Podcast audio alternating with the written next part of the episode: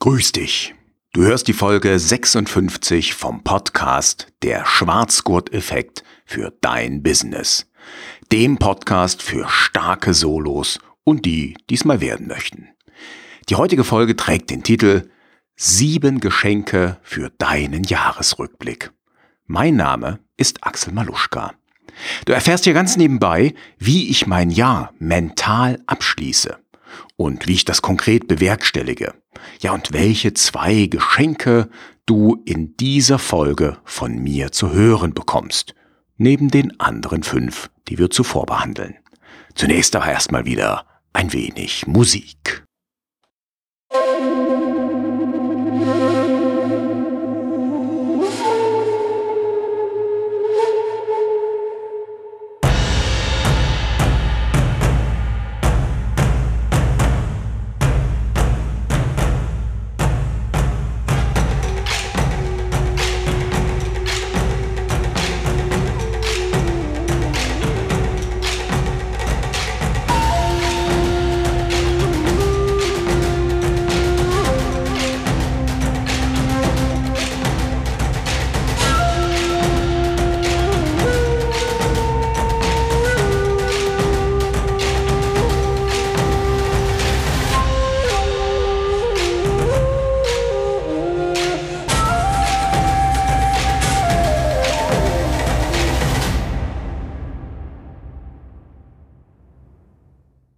Jahr 2021 geht zu Ende. Ja, manche mögen sagen, endlich, denn irgendwie hatten wir gehofft, dass es besser als 2020 wird, aber so richtig viel besser war es für viele dann doch nicht.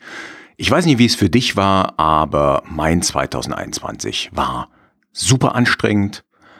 Viel, viel Neues war in diesem Jahr. Und ja, ich kann jetzt nicht sagen, war es gut, war es super gut, war es ganz ausgezeichnet oder war es irgendwie eine Mischung aus Anstrengung und richtig gut. Ich will dir heute ganz kurz ein paar Anregungen geben, wie du das Jahr beenden kannst, wie du es abschließen kannst. Also wie mache ich das? Und im Endeffekt setze ich mich hin. Ich habe so ein äh, kleines, ledereingebundenes Tagebüchlein oder Tagebuch ist vielleicht das falsche Wort. Einfach ein Buch, in das ich meine wichtigen Gedanken reinschreibe. So ab und zu mal, wenn mir danach ist. Und dann beantworte ich am Jahresabschluss fünf Fragen. Und zwar schriftlich. Eben in genau diesem hochwertigen Buch. Und diese Fragen will ich heute mit dir teilen. Nun habe ich dir aber gesagt, du kriegst nicht nur fünf Geschenke, sondern sieben. Und die letzten beiden Geschenke, ja, das verrate ich nach den fünf Fragen. Also starten wir mal mit den fünf Powerfragen zum Jahresabschluss. Wobei das Wort Jahresabschluss ist ja, glaube ich, für uns solos belegt. Also äh, sagen wir mal zum Jahresende. Erste Frage. Worauf bin ich in diesem Jahr stolz? Versuch mal diese Frage für dich zu beantworten. Nenne das, worauf du sozusagen am stolzesten bist, also das, was dich am meisten mit Stolz erfüllt. Ja, vielleicht etwas, das du geschaffen hast, etwas, das du kreiert hast oder das, das du erlebt hast, das du auf jeden Fall zu verantworten hast. Und etwas, worauf ich stolz bin, ja, das, was mich am meisten mit Stolz erfüllt, das kann ich noch gar nicht so genau sagen. Also spontan hätte ich jetzt natürlich gesagt, hey, das ist mein Sohn, ganz klar. Wenn ich aber eher im Businessbereich gucken möchte und sollte, dann würde ich natürlich sagen, die Ausrichtung, die Konkretisierung meines Business, meines Angebots, das erfüllt mich mit Stolz, dass ich das dieses Jahr herausgearbeitet habe. Du weißt ja, vorher war ich eher allgemein in dem Bereich Kommunikation und Konfliktkultur aufgestellt. Jetzt habe ich mich auf unsere Konflikte, auf die Konflikte von uns Solo-Unternehmern, Solopreneuren, Freelancern, Solo-Selbstständigen verlagert. Und da gibt es eine ganze, ganze, ganze Menge in Deutschland zu tun. Kommen wir zur Frage Nummer zwei. Und die ist echt super, super wichtig. Diese Frage lautet, wofür bin ich in diesem Jahr besonders dankbar? Ja, also nicht nur so ein bisschen dankbar, sondern wirklich, Was erfüllt dich mit ganz tiefer, echter Dankbarkeit, wenn du an dieses Jahr zurückdenkst? Ja, vielleicht mögen jetzt einige sagen, dass es endlich vorbei ist. ähm, also diese Frage beantwortest du, da geht es nicht nur um deine Verantwortung, da geht es nicht um das, was du herbeigeführt hast. Es kann natürlich auch sein, dass das dabei eine Rolle spielt, aber hauptsächlich geht es hier um Ereignisse, um vielleicht auch zufällige oder scheinbar zufällige.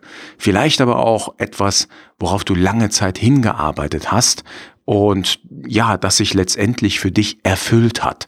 Es können auch Kleinigkeiten sein, für die du besonders dankbar sein kannst. Zum Beispiel, ich bin gesund geblieben oder ich konnte trainieren oder, oder, oder ich konnte arbeiten.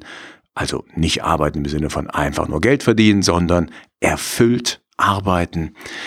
Und ja, auch hier muss ich sagen, wofür bin ich dankbar? Hey, klar, die Geburt meines Sohnes steht da ganz, ganz, ganz weit oben, noch vor allen anderen Dingen, für die ich dankbar bin. Ist, glaube ich, auch verständlich. Die Frage Nummer drei, die ich für mich beantworte, die lautet, in welchem Bereich habe ich mich entwickelt? Ja, kleine Hilfsfrage dazu. Was ist mein wertvollster Lernerfolg? Also na, was habe ich gelernt? Wo habe ich mich entwickelt? Vielleicht habe ich Fähigkeiten entwickelt. Vielleicht habe ich wirklich etwas gelernt, mir besonderes Wissen angeeignet. Die Frage beantworte die mal für dich. Also, wo lag deine stärkste oder wertvollste Entwicklung? Und übrigens das, was dir spontan einfällt, ist meistens das Passende. Die nächste Frage, Frage Nummer vier, da geht es dann tatsächlich um dein persönliches Glück. Die lautet, was hat mich dieses Jahr erfüllt und glücklich gemacht? Ja, frag dich mal, was dich wirklich ausgefüllt, erfüllt hat, wo du ganz bei dir warst. Was genau war das? Und äh, genau das schreibst du dir auf. Und Punkt Nummer 5. Was aus diesem Jahr nehme ich ins neue Jahr mit und was lasse ich los? Versuche wirklich mal ein, zwei Punkte bei jeder dieser Teilfragen zu finden.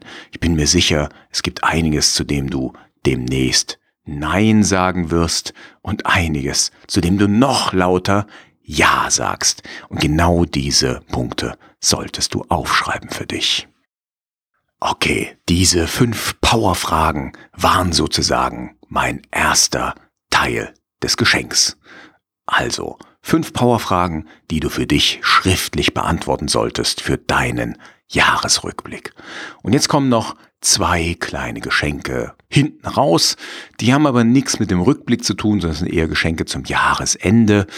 Und ja, ich starte ganz einfach mal mit dem ersten. Ich werde dir jetzt noch zwei Märchen zum Abschluss vorlesen. Ich hatte das schon mal gemacht, dass ich eine eigene Geschichte hier im Podcast zum Besten gegeben habe. Dieses Mal habe ich mich entschieden, zwei Märchenklassiker einfach einzulesen für dich, sozusagen zum Abschluss des Jahres, damit du noch ein bisschen was zum Ausklang hast, falls du Märchen magst. Das erste Märchen ist von Hans Christian Andersen, ein dänisches Märchen, und ich starte einfach mal und wünsche dir viel Spaß mit den beiden Märchen. Das kleine Mädchen mit den Schwefelhölzern von Hans Christian Andersen. Es war fürchterlich kalt, es schneite und begann dunkler Abend zu werden. Es war der letzte Abend im Jahre, Neujahrsabend. In dieser Kälte und in dieser Finsternis ging ein kleines armes Mädchen mit bloßem Kopfe und nackten Füßen auf der Straße. Sie hatte freilich Pantoffeln gehabt, als sie vom Hause wegging, aber was half das? Es waren sehr große Pantoffeln, ihre Mutter hatte sie zuletzt getragen, so groß waren sie. Diese verlor die Kleine, als sie sich beeilte, über die Straße zu gelangen, indem zwei Wagen gewaltig schnell daherjagten. Der eine Pantoffel war nicht wiederzufinden. Und mit dem anderen lief ein Knabe davon, der sagte, er könne ihn als Wiege benutzen, wenn er selbst einmal Kinder bekomme. Da ging nun das arme Mädchen auf den bloßen kleinen Füßen, die ganz rot und blau vor Kälte waren. In einer alten Schürze hielt sie eine Menge Schwefelhölzer und ein Bund trug sie in der Hand. Niemand hatte ihr während des ganzen Tages etwas abgekauft. Niemand hatte ihr auch nur einen Dreier geschenkt. Hungrig und halb erfroren schlich sie einher und sah sehr gedrückt aus, die arme Kleine. Die Schneeflocken fielen in ihr langes gelbes Haar, welches sich schön über den Hals lockte, aber an Pracht dachte sie freilich nicht. In einem Winkel zwischen zwei Häusern, das eine sprang etwas weiter in die Straße vor als das andere, da setzte sie sich und kauerte sich zusammen. Die kleinen Füße hatte sie fest angezogen, aber es fror sie noch mehr, und sie wagte nicht nach Hause zu gehen, denn sie hatte ja keine Schwefelhölzer verkauft, nicht einen einzigen Dreier erhalten. Ihr Vater würde sie schlagen, und kalt war es daheim auch. Sie hatten nur das Dach gerade über sich, und der pfiff der Wind herein, obgleich Stroh und Lappen zwischen den größten Spalten gestopft waren. Ihre kleinen Hände waren vor Kälte fast ganz erstarrt. Ach, ein Schwefelhölzchen könnte gewiss recht gut tun, wenn sie es nur wagen dürfte, eines aus dem Bunde herauszuziehen, es gegen die Wand zu streichen und die Finger daran zu wärmen. Sie zog eins heraus. Ritsch! Wie sprühte es, wie brannte es. Es gab eine warme, helle Flamme, wie ein kleines Licht, als sie die Hand drum hielt. Und es war ein wunderbares Licht. Es kam dem kleinen Mädchen vor, als sitze sie vor einem großen eisernen Ofen mit Messingfüßen und einem messingnen Aufsatz. Das Feuer brannte ganz herrlich darin und wärmte schön. Die Kleine streckte schon die Füße aus, um auch diese zu wärmen. Da erlosch die Flamme. Der Ofen verschwand. Sie saß mit einem kleinen Stumpf des ausgebrannten Schwefelholzes in der Hand. Ein neues wurde angestrichen. Es brannte, es leuchtete, und wo der Schein desselben auf die Mauer fiel, wurde diese durchsichtig wie ein Flor. Sie sah gerade in das Zimmer hinein, wo der Tisch mit einem glänzend weißen Tischtuch und mit feinem Porzellan gedeckt stand, und herrlich dampfte eine mit Pflaumen und Äpfeln gefüllte, gebratene Gans darauf. Und was noch prächtiger war, die Gans sprang von der Schüssel herab, watschelte auf dem Fußboden hin, mit Gabel und Messer im Rücken, gerade auf das arme Mädchen kam sie zu. Da erlosch das Schwefelholz, und nur die dicke, kalte Mauer war zu sehen. Sie zündete ein neues an, da saß sie unter dem schönsten Weihnachtsbaume. Der war noch größer und aufgeputzter als der, welchen sie zu Weihnachten durch die Glastüre bei dem reichen Kaufmann erblickt hatte. Viel tausend Lichter brannten auf den grünen Zweigen, und bunte Bilder wie die, welche die Ladenfenster schmückten, schauten zu ihr herab. Die Kleine streckte die beiden Hände in die Höhe, da erlosch das Schwefelholz, die vielen Weihnachtslichter stiegen höher und immer höher. Nun sah sie, dass es die klaren Sterne am Himmel waren. Einer davon fiel herab und machte einen langen Feuerschweif am Himmel. Nun stirbt jemand, sagte die Kleine, denn ihre alte Großmutter, welche die einzige war, die sie lieb gehabt hatte, die jetzt aber tot war, hatte gesagt, wenn ein Stern fällt, so steigt eine Seele zu Gott empor. Sie strich wieder ein Schwefelholz gegen die Mauer, es leuchtete ringsumher, und im Glanze desselben stand die alte Großmutter, glänzend, mild und lieblich da. Großmutter, rief die Kleine, oh, nimm mich mit, ich weiß, dass du auch gehst, wenn das Schwefelholz ausgeht, gleich wie der warme Ofen, der schöne Gänsebraten und der große, herrliche Weihnachtsbaum. Sie strich eiligst den ganzen Rest der Schwefelhölzer, welche noch im Bunde waren. Sie wollte die Großmutter recht festhalten, und die Schwefelhölzer leuchteten mit solchem Glanz, dass es heller war als am lichten Tage. Die Großmutter war nie so schön, so groß gewesen. Sie hob das kleine Mädchen auf ihren Arm, und in Glanz und Freude flogen sie in die Höhe, und da fühlte sie keine Kälte, keinen Hunger, keine Furcht, sie waren bei Gott. Aber im Winkel am Hause saß in der kalten Morgenstunde das kleine Mädchen mit roten Wangen, mit lächelndem Munde, tot, erfroren am letzten Abend des alten Jahres. Der Neujahrsmorgen ging über die kleine Leiche auf, welche mit Schwefelhölzern dasaß, wovon ein Bund fast verbrannt war. Sie hat sich wärmen wollen, sagte man. Niemand wusste, was sie Schönes erblickt hatte, in welchem Glanze sie mit der alten Großmutter zu Neujahrsfreude eingegangen war. Hm, das war jetzt natürlich ein eher trauriges Märchen zum Jahresausklang, dabei wollen wir es nicht bewenden lassen, und so kommt jetzt noch ein Märchen, das eher unbekannt ist, also zumindest ich kannte es nicht, und ich wünsche dir viel Spaß beim zweiten Märchen. Der alte Sultan, aufgeschrieben von den Gebrüdern Grimm. Es hatte ein Bauer einen treuen Hund, der Sultan hieß, der war alt geworden und er hatte alle Zähne verloren, so dass er nichts mehr festpacken konnte. Zu einer Zeit stand der Bauer mit seiner Frau vor der Haustür und sprach, äh, den alten Sultan schieße ich morgen tot, der ist zu nichts mehr Nütze. Die Frau, die Mitleid mit dem treuen Tiere hatte, antwortete, da er uns so lange Jahre gedient hat und ehrlich bei uns gehalten, so könnten wir ihm wohl das Gnadenbrot geben. Ei was, sagt der Mann, du bist nicht recht gescheit, er hat keinen Zahn mehr im Maul, und kein Dieb fürchtet sich vor ihm, er kann jetzt abgehen. Hat er uns gedient, so hat er sein gutes Fressen dafür gekriegt. Der arme Hund, der nicht weit davon in der Sonne ausgestreckt lag, hatte alles mit angehört und war traurig, dass morgen sein letzter Tag sein sollte. Er hatte einen guten Freund, das war der Wolf, zu dem schlich er abends hinaus in den Wald und klagte über das Schicksal, das ihm bevorstände. Höre, Gevatter, sagte der Wolf, sei guten Mutes, ich will dir aus deiner Not helfen. Ich habe etwas ausgedacht. Morgen in aller Frühe geht dein Herr mit seiner Frau ins Heu, und sie nehmen ihr kleines Kind mit, weil niemand im Hause zurückbleibt. Sie pflegen das Kind während der Arbeit hinter der Hecke in den Schatten zu legen. Lege dich daneben, gleich als wolltest du es bewachen. Ich will dann aus dem Walde herauskommen und das Kind rauben. Du musst mir eifrig nachspringen, als wolltest du es mir wieder abjagen. Ich lass es fallen und du bringst es den Eltern wieder zurück. Die glauben dann, du hättest es gerettet und sind viel zu dankbar, als dass sie dir ein Leid antun sollten. Im Gegenteil, du kommst in völlige Gnade und sie werden es dir an nichts mehr fehlen lassen. Der Anschlag gefiel dem Hund, und wie er ausgedacht war, so ward er auch ausgeführt.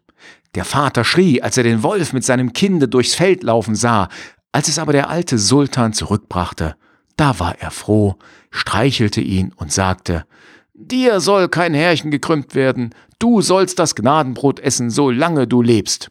Zu seiner Frau aber sprach er, Geh gleich heim und koche dem alten Sultan ein Wegbrei, den braucht er nicht zu beißen, und bring das Kopfkissen aus meinem Bette, das schenk ich ihn zu seinem Lager. Von nun an hatte es der alte Sultan so gut, als er sich's nur wünschen konnte. Bald hernach besuchte ihn der Wolf und freute sich, dass alles so wohl gelungen war. Aber Gevatter, sagte er, du wirst doch ein Auge zudrücken, wenn ich bei Gelegenheit deinem Herrn ein fettes Schaf weghole. Es wird einem heutzutage schwer, sich durchzuschlagen. Darauf rechne nicht, antwortete der Hund. Meinem Herrn bleibe ich treu, das darf ich nicht zugeben. Der Wolf meinte, das wäre nicht im Ernste gesprochen, kam in der Nacht herangeschlichen und wollte sich das Schaf holen. Aber der Bauer, dem der treue Sultan das Vorhaben des Wolfes verraten hatte, passte ihm auf und kämmte ihm mit dem Dreschflegel garstig die Haare. Der Wolf musste ausreißen, schrie aber dem Hund zu, Wart, du schlechter Geselle, dafür sollst du büßen! Am anderen Morgen schickte der Wolf das Schwein und ließ den Hund hinaus in den Wald fordern. Da wollten sie ihre Sache ausmachen. Der alte Sultan konnte keinen Beistand finden als eine Katze, die nur drei Beine hatte, und als sie zusammen hinausgingen, humpelte die arme Katze daher und streckte zugleich vor Schmerz den Schwanz in die Höhe. Der Wolf und sein Beistand waren schon an Ort und Stelle, als sie aber ihren Gegner daherkommen sahen, meinten sie, er führe einen Säbel mit sich, weil sie den aufgerichteten Schwanz der Katze dafür ansahen. Und wenn das arme Tier so auf drei Beinen hüpfte, dachten sie nichts anderes, als höbe jedes Mal einen Stein auf und wollte damit auf sie werfen. Da ward ihnen beiden Angst, das wilde Schwein verkroch sich ins Laub und der Wolf sprang auf einen Baum. Der Hund und die Katze Als sie herankam, wunderten sich, dass sich niemand sehen ließ. Das wilde Schwein aber hatte sich im Laub nicht ganz verstecken können, sondern die Ohren ragten noch heraus. Während die Katze sich bedächtig umschaute, zwinste das Schwein mit den Ohren. Die Katze, welche meinte, es regte sich da eine Maus, sprang darauf zu und biss herzhaft hinein. Da erhob sich das Schwein mit großem Geschrei, lief fort und rief, Dort auf dem Baum, da sitzt der Schuldige. Der Hund und die Katze schauten hinauf und erblickten den Wolf. Der schämte sich, dass er sich so furchtsam gezeigt hatte und nahm von dem Hund den Frieden an. So, damit haben wir dann dieses Jahr nicht ganz so traurig beendet, sondern doch etwas, na, ich sag mal, hoffnungsvoller. Und ich wünsche dir einen richtig, richtig guten Start ins Jahr 2022. Ich wünsche uns allen, dass das Jahr 22 so richtig cool wird, dass es richtig klasse wird. Wenn du es noch nicht gemacht hast, dass du das nächste Jahr durchstartest. Ja, die Show Notes, also auch die Quellen, wo ich die Märchen habe, findest du unter maluschka.com-056, maluschka.com 056 für die 56. Episode. Und falls du den Podcast noch nicht abonniert hast, bitte gleich mal im Podcast Player auf den Folgen-Button drücken. Vielen lieben Dank. Ja, ich danke dir fürs Zuhören. Wenn du ein fleißiger, ein regelmäßiger Zuhörer oder eine Zuhörerin sein solltest, dann ganz, ganz herzlichen Dank für deine Treue. Ich freue mich, wenn du meinen Podcast empfiehlst und ich freue mich auch auf viele, viele weitere interessante, spannende Folgen im nächsten Jahr. In diesem Sinne, mach's gut, komm gut rüber, ciao, ciao und tschüss.